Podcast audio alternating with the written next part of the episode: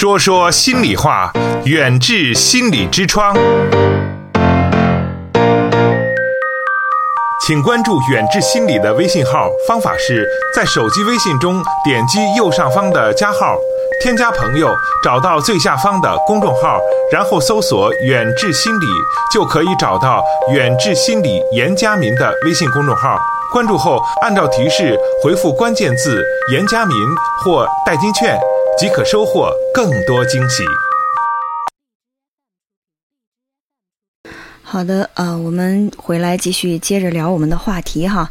我们呃，这个线上啊，已经有一位女士在等待了，我们来接听一下她的电话。邢女士，邢女士您好。哎，您好。嗯，您好。您有什么样的问题想要跟我们来一起探讨一下呢？啊，我就是想，我是今年的大一大一呃新生呃大一学生嘛，我就是想。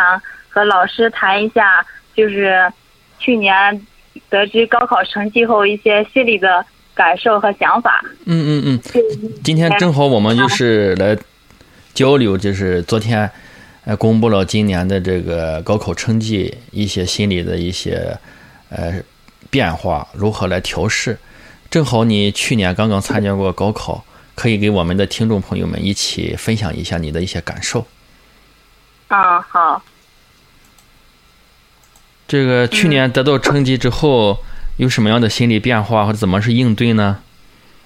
就是去年得知高考成绩嘛，就是心情也是很复杂的，五味杂陈。嗯。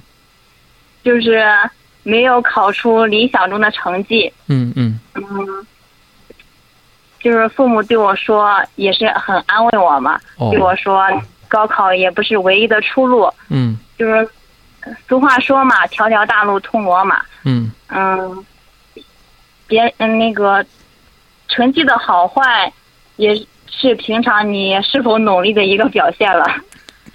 对对，如果是正常发挥的话，可以这么理解。但是有时候难免也是在这个考试过程当中，刚才我讲的，嗯嗯嗯，失误。嗯嗯，感觉到你当时高考的时候，这种成绩发挥的正常吗？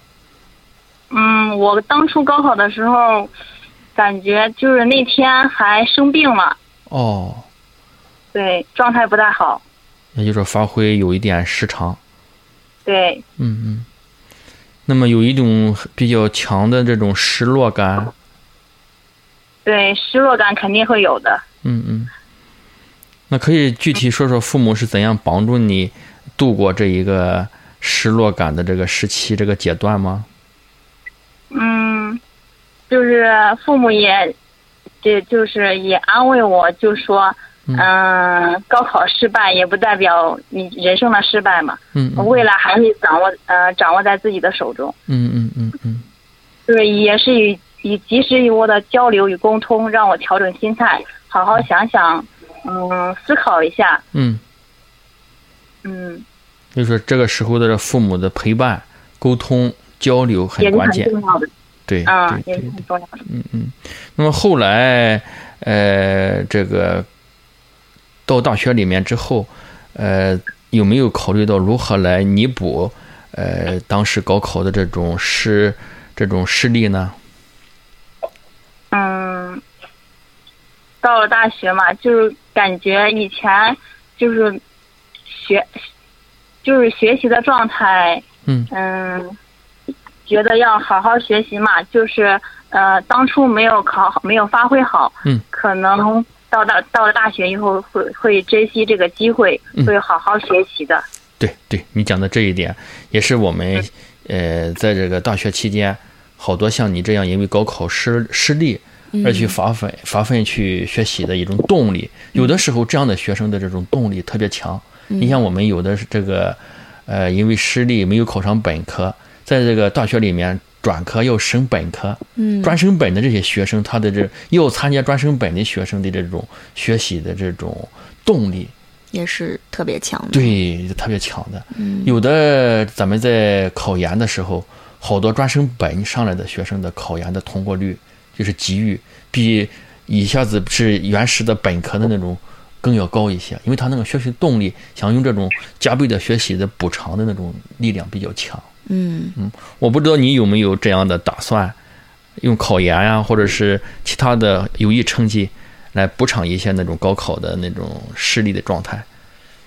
对，会有这样的想法，父母也就是也赞成，毕竟上到这个阶段了，嗯肯定会支持我，我有就是继续往上学的。对呃，在这里呢，非常感谢你参与我们的节目，同时呢，也呃祝福你将来能够如愿以偿。好，谢谢，好，嗯，好，感谢您的参与，再见。嗯再见。好的，那么我们回来接着聊哈。现在呢，又有一位听众啊打进了热线，我们来接听一下这位王女士的热线。您好，王女士，您请讲。哎，你好，那个我儿子吧，今年是高三，这不刚高考完嘛？嗯今天看到那个高考成绩了。嗯。接下来就是说，呃，第一个就是给他找一个合适的这个院校，嗯呃，再有一个就是他的未来。我觉着高考吧本身应该是一个节点，呃，大家都跟放了羊似的就解放了，嗯但是我觉得从未来看，这应该是一个起点。对对，呃，所以挺想和您唠一唠。好好，就有有的时候也给予我们一些一些这个启发或者说指引吧。嗯嗯嗯，这个你对孩子这个成绩，呃，你打算如何找一个呃孩子满意、你满意的那个院校呢？你的你的那个初步的计划可以给我们分享一下吗？哦，那那个可以的。嗯儿子吧，这次的成绩，嗯，不是说特别的好，嗯那个不大到那个五百分，但是对于我来讲，就是说，毕竟奋斗了十二年嘛，他们那个也是需要有一个未来，嗯，就是就是一个起始点，我觉得这个基础很重要。嗯嗯。从我这个角度讲，我当初上学的时候是在北京，哦。我比较倾向于让孩子，呃，去北京或者是天津。嗯嗯。呃，至于这个专业吧，早的时候他的那个我的外甥那个儿子这个大哥哥，他哦现在是在北京吧，嗯。曾经给他做过一项分析，可能比较适合于像经济啊、嗯。金融啊、嗯。贸易嗯。这一类的。嗯，对于我们来说吧，你像是商标啦，或者是食品这个检测这一类，我觉得都可以尝试一下子。嗯，这个呢，从我这边作为家长，可能会先咨询一下孩子。嗯，另外一方面，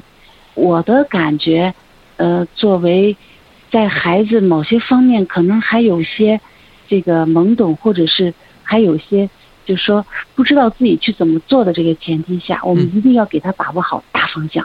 对对，我觉得这点至关重要。嗯嗯就像咱说远了，就像什么人生观呀、价值观呀，嗯或者是世界观等等的吧。嗯，只要大把对了，其他的那些细节留着孩子自己去成长、去发展吧。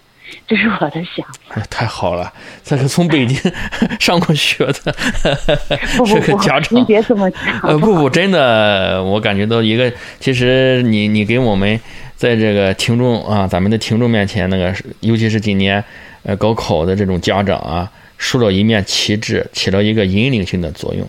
你你刚才一开始说，呃，要给孩子有什么样的这个北京啊、天津啊，专业又是金融啊、经济啊、贸易，我还在捏着一把汗，你就这样武断的来来来来替孩子说话，接着你又说了，在尊重孩子的前提下，我们大的方向真好，这是这是哦，在我眼里，在我口里非常规范、非常标准的家长应该去做的。哦，谢谢谢谢。真的很好，尊重孩子，五百三十多分，呃，这个成绩也是很好啊，应该给你，呃，为孩子的这种付出啊，呃，说辛苦了，也是表示祝贺。谢谢您。对于未来的这个一个新的一种起点，你是怎么来理解的呢？跟我们一块分享一下吧。啊那个，反正咱中中国的这个这个目前的这个教育体制来讲，这个高考对于每个学生来说应该是至关重要的。嗯，那个这个呢，意味着咱像是小学、初中到高中的这个学习的一个总结，嗯，一个毕业的一个一个典礼吧。嗯，另外一方面，一旦你踏上这个大学的这个台阶儿，嗯，就意味着咱们的视野开阔了，嗯，咱们的这个见解也增加了，嗯，而且意味着我们可以去尝试的一些挑战性的东西，嗯，可能会摆到我们的面前，嗯，但是，不管我们是想做高，就是去想修高楼，还是想修亭台楼阁，我们都需要一个基础，嗯，没有这个基础，意味着都是空中楼阁阁，，对，对，这是这是我的想法。嗯，所以我就觉着，为什么说它是个起点？嗯。就是咱扎扎实实的，这个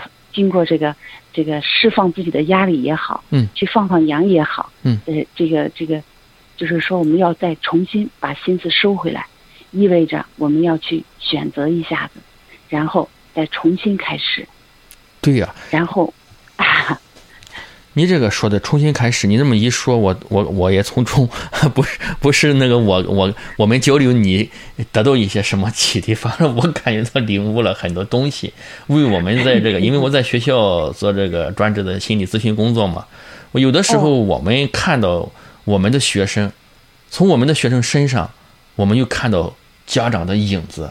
嗯你像这位家长，呃，这位听众朋友讲的是一个起点，怎么算是一个起点呢？其实你刚才说的，我们的中学教育就是一个基础文化课的教育，嗯，你到了大学，它不是分专业了吗？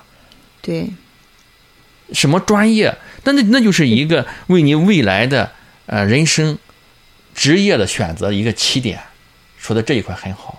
那你有没有这样的想法呢？我这是咱们的交流当中，就是说，呃，学生，你像我们这个学生入校之后，要用半年、四个月的时间来进嗯对学生从心理的角度或这个职业教育的职业的这个教育的角度来讲呢，进行一个呃适应新环境的教育，因为我们基础基础课的教育教学和咱们大学专业课的教育教学，包括这个学习的方式，呃，这个课程的设置都是不一样的。嗯你你这你有没有考虑好？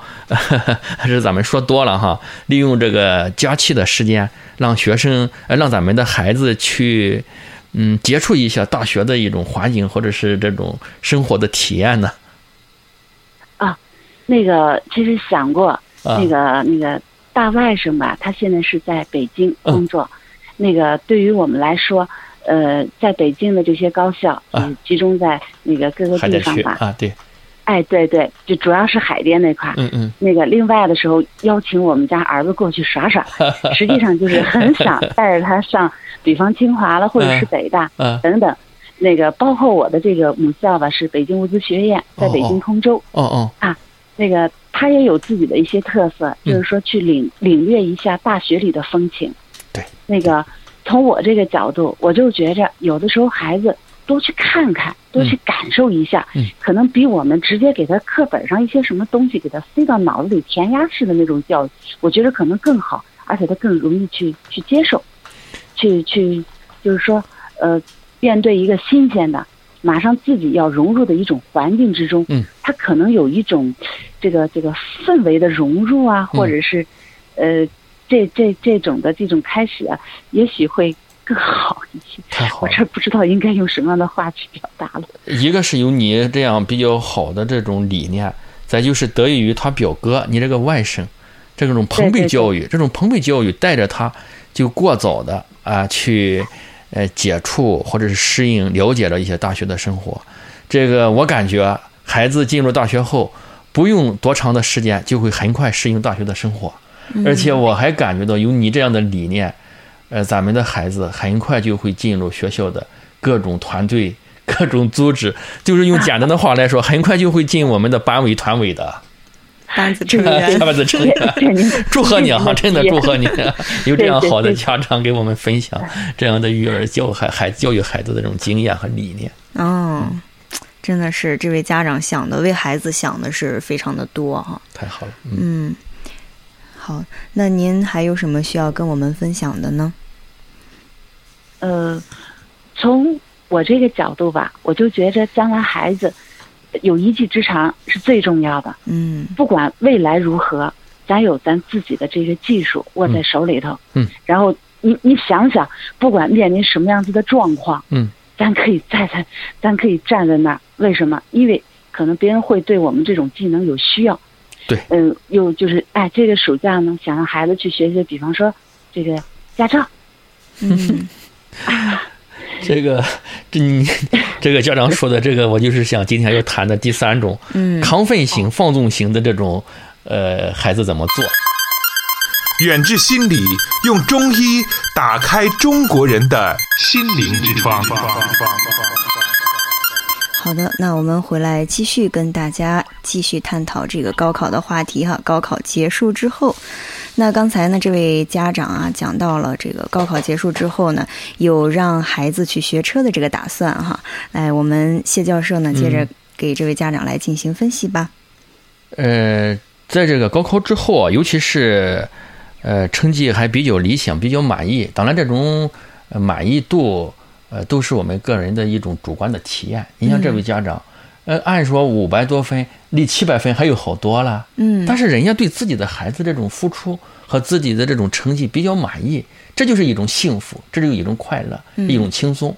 在这样的情况下，就是比较满意的情况下，咱们也不能让孩子有一种那种放松、太放松的那种感觉或一种空虚感。嗯那为了让他生活的这充实呢，在这个中那个高考考后这个大学开学前呢，做一些学习一些新的技能，参加一些社会实践是很有必要的。嗯你像如刚才这位家长说，学驾照，嗯呃，在学驾照的同时呢，我觉着去参加一些志愿者勤工俭学也是很有意义。哦因为到咱们这个大学里头来呢，他除了这个完成学业转业之外，好多的社会一些社团组织就是需要一个社会实践，走向社会，接近社会，这也是一种综合能力的一种体现。嗯如果我们家长有这样的意识，过早的引导孩子，呃，去体验一下的话，那个到大学里面的这种适应力会非常的顺利。嗯对对，呃，包括你利用他表哥啊，就是实际上是为孩子大学的生活做了充分的准备。嗯有的学生去半年之后，他真的不适应这种大学和中学的这种差别。嗯刚才我说的一个是专业，另外你像咱们都知都知道，上课没有固定的教师嗯啊，从这个合班，呃，课间这二十分钟，你要要要跑很多路到另一个教室里面上课。对那高中你不就固定一个教室吗？嗯再一个就是这种管理的这种相对松散，自己的这种主动学习，没有统一的晚自习，你要借助图书馆。嗯辅导员他和高中中学里面的班主任老师是有很大的差别的。辅导员他只是呃替学校下达一些行政管理性的东西，嗯他跟你去向中学的班主任老师去签嘱咐、万叮咛的这种情况，包括我们家长，你中学你在住校也好，或者是跑校也好，他接触的时间多呀。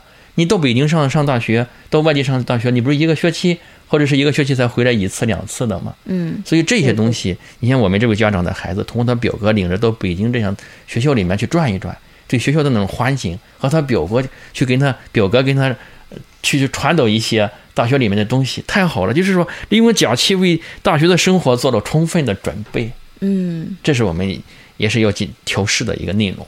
这个家长讲的也很好。这个做法也是非常的好哈。对呀，值得我们所有的听众、所有的今年参加高考的家长去学习，你客气了，谢谢，非常的感谢啊哈。不客气。嗯那个，呃，我家孩子还好吧？嗯他曾经说了一句话，他说：“嗯妈妈，嗯他说别人都在这个提高成绩的同时吧，说妈妈，我是在解决问题。”我当时一听了之后我都没想到。然后另外一方面，毕竟要出去了，要去一个新的世界吧，他很兴奋。嗯我觉得这是好事儿。嗯，实际上只要是大把方向正确的话，嗯，其他的都不是个事儿。对，这是我的感觉，嗯嗯嗯，是吧？对对对。行嗯，分享这位听众分享的这些哈，对于我们收音机前的每个家长来说，都是有一个引领性的作用对哈。，一个模板，不 是不是，客气了客气了，真的是家长应该的。嗯 嗯，好，那您还有什么想要跟我们分享的吗？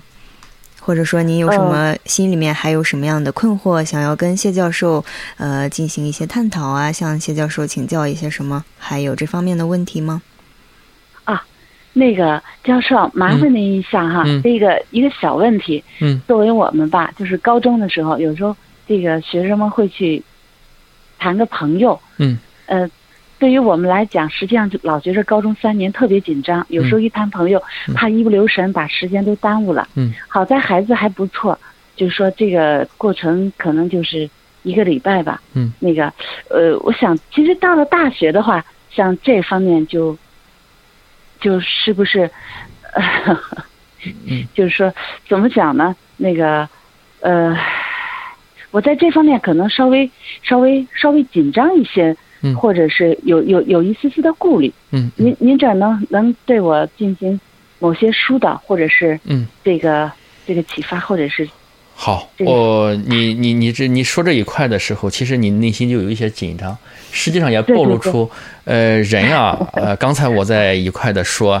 你做的怎么好怎么好，其实在就这一点上啊，作为我们家长来说，控制孩子太太多了，嗯。呃，实际上人的这种情感，喜欢一个人要去表达，这是人的情感的一种自然的流露。嗯他这个喜欢和这个爱情，我们在这个大学生心理健康教育课，呃，十章的内容当中，其中有一章就是讲爱情、恋爱、婚姻这一个。哦这人的第二性征，呃，发育成熟之后，嗯他对异性的这种吸引就来了。嗯实际上，从你这个刚才的陈述过程当中，我我感觉到，呃，你在追求一种完美，实际上是从这一个点上来说，不像呃你在其他的那个方面对孩子放手放的多一点，给孩子一个空间大一点，呃，早就应该补上这一课了。所以我这样一个回答呢，就是说，这个时候你可以，呃，作为妈妈来说的话，是儿子啊，哎，对，儿啊子，，可以跟儿子谈这样的事情的。这时候妈妈的这种细腻的这种情感的表达很重要。嗯啊呃，可以去，当然我们有的时候很难做得到，因为孩子对一个异性的了解就是从就是妈妈。你像我们从性别的这种呃了解，在四五岁的时候，那一个女性一个男性，他就是通过观察妈妈的这种躯体的这种生理的这种和男性的差异来认识这个性别的。当然，再再前一点呢，就是幼儿园。我以前说过，幼儿园在嗯、呃三岁四岁的时候不应该分开那个厕所的。他通过小女孩和小男孩在一块，他才知道男女的这种性别的差异。再往后，在家里就是通过妈妈来认识，哦，这样的结构是女的，这样的结构是男的。所以说，妈妈的帮助儿子来区别性别的这种呃作用非常大。这是在那个阶段。那在这个阶段呢，就有一个女人的身份来谈一种情感。嗯所以说，有的时候就给坐下来，你喜欢一个女孩，女孩身上有一些让你喜欢的那种特质，这是很正常的。你怎么去表达？嗯你你为了去获得这个女孩对你的这种好感，你要加倍的去表现你自己，这是美好的人际关系的一种开始。嗯我们有的时候来评判，呃，在大一的时候，我们有时候说你在高中谈过恋爱吗？有的说想谈，妈妈说谈恋爱容易呃会影响学学习我没有敢谈。来到大学里面想谈，有时候还不知道怎么谈，嗯啊，对，这还是有一个实际上是一个人际交往需要发展的一个一个事情。嗯实际上你，你这个男女交往就是一个人际人际关系的建立，在我们中国这样一个特殊的这样一个社会阶段，实际上就是人与人之间的关系一个建立的问题。所以我我主观的来说，大胆的去引领着孩子去找女朋友吧。我这么说，哎呀，嗯不是说不负责任，要根据孩子这种呃情况去实时的去引导，不然的话，他大学里面，你说现在我们的学生手册不提倡，以前的时候，呃，又有限制的。嗯那现在人家有的结了婚还去上学，你能说是去限制这个事情吗？所以有的时候那种自卑感的孩子，就是因为他宿舍里面，呃，女孩有了男朋友，对男孩来说有了女朋友，在宿舍里面他还没有女朋友，而产生一种自卑。我哪里不如别人啊？我怎么人家有女朋友我还没有呢？这时候会影响他自身的这种认同感。嗯，我不知道我这样说，呃，对你有没有一些帮助？我我多多少少我能理解您所说的这个意思。嗯。我我和我家孩子还好，嗯。有的时候，呃，曾经啊，我们有三天就是那种叫叫叫刀尖儿啊，是针尖儿对麦芒的那个时间。嗯嗯嗯，后来有一位有一位老师吧，当时给我提了个建议，说别太把自己当老子，说了那么一句话，嗯。说孩孩子交心，对，就是哥们儿弟兄们啊，对，就是像我说交心的话简单，也是嗯和孩子这个这个交流上应该说还好。他有的时候会告诉我说：“妈妈，我现在很寂寞，嗯我想找个女朋友，嗯但是有时候也仅是说说而已。其实孩子这个大方向应该说还是还是不错的。嗯您刚才跟我一讲，我应该是缺了缺了一门课，缺了和孩子在这方面的这种哈、情感上的。通，对，对对对对，学着做孩子的女朋友，哦，做孩子的朋友嘛，真的是这样一个关系。嗯嗯嗯。嗯嗯。嗯，好，我相信你呃，我相信你会在这一点上引领呃引导好孩子的啊，孩子会健康成长的。嗯。谢谢您教授。啊，客气了，客气了，嗯。哎，好，再见。嗯。好，再见。好，再见，这位这位听众啊。是。嗯，我觉得谢教授刚才给他说的这些，让我也大开眼界了。我感觉以前的话，可能父母对于我们的教育都是，只要你是学习，学习期间就不要，就先不要去想一些其他的事情。父母一般都是这样讲的哈。这样啊，说了啊，你想想，人的这种思维啊，好多时候我们是去压抑它，嗯我们有时候顺势顺其自然。你有这样的想法，你去表达是正常的。嗯我们之所以认为不正常，就是因为我们的父母给我们灌输了一些压制他的东西。这叫听话的孩子不是好孩子。你想你，你因为处于我们是好孩子，是听话的孩子嘛？嗯父母说的一些话，我们必须得听。嗯，但是父母的一些观点、一些观念是基于他那个年代、他那个层面的东西，不适合，不一定适合于我们。所以这个时候呢，在我们这个大学里面的这个来访的学生当中，好多是一些情感，就是你刚才说的，想谈不敢谈，嗯，那这不是造成了一种冲突吗？嗯这种冲冲突会影响他的身心健康的，哦自卑感，没有自信啊，人家都找上女朋友了，我找不上，我哪里不好啊？嗯这不那种自信心建立就受到影响了吗？当人的那种自信心降低了的时候，他的学习呃效率，他的生活质量相比较来说就不那么轻松。嗯刚才跟这位家长谈的这个事情呢，所以我说，呃，这个家长应该给孩子 好好的交流一下。嗯，您刚才说要让他做这个 做孩子的女朋友女朋友 哈对对，哎呦，我觉得真的是这个观点真的是非常的新鲜。嗯，我觉得收音机前的这个考生们的家长们也应该通过这个节目来来想一想这方面的一些教育哈。对。远志心理健康服务包括中西医结合的心理诊治和咨询，大中小学生的心理健康辅导，国家心理咨询师、中医心理师培训和心理健康讲座。听众朋友，远志心理用中医打开中国人的心灵之窗。本期节目就到这里，我们下期再见。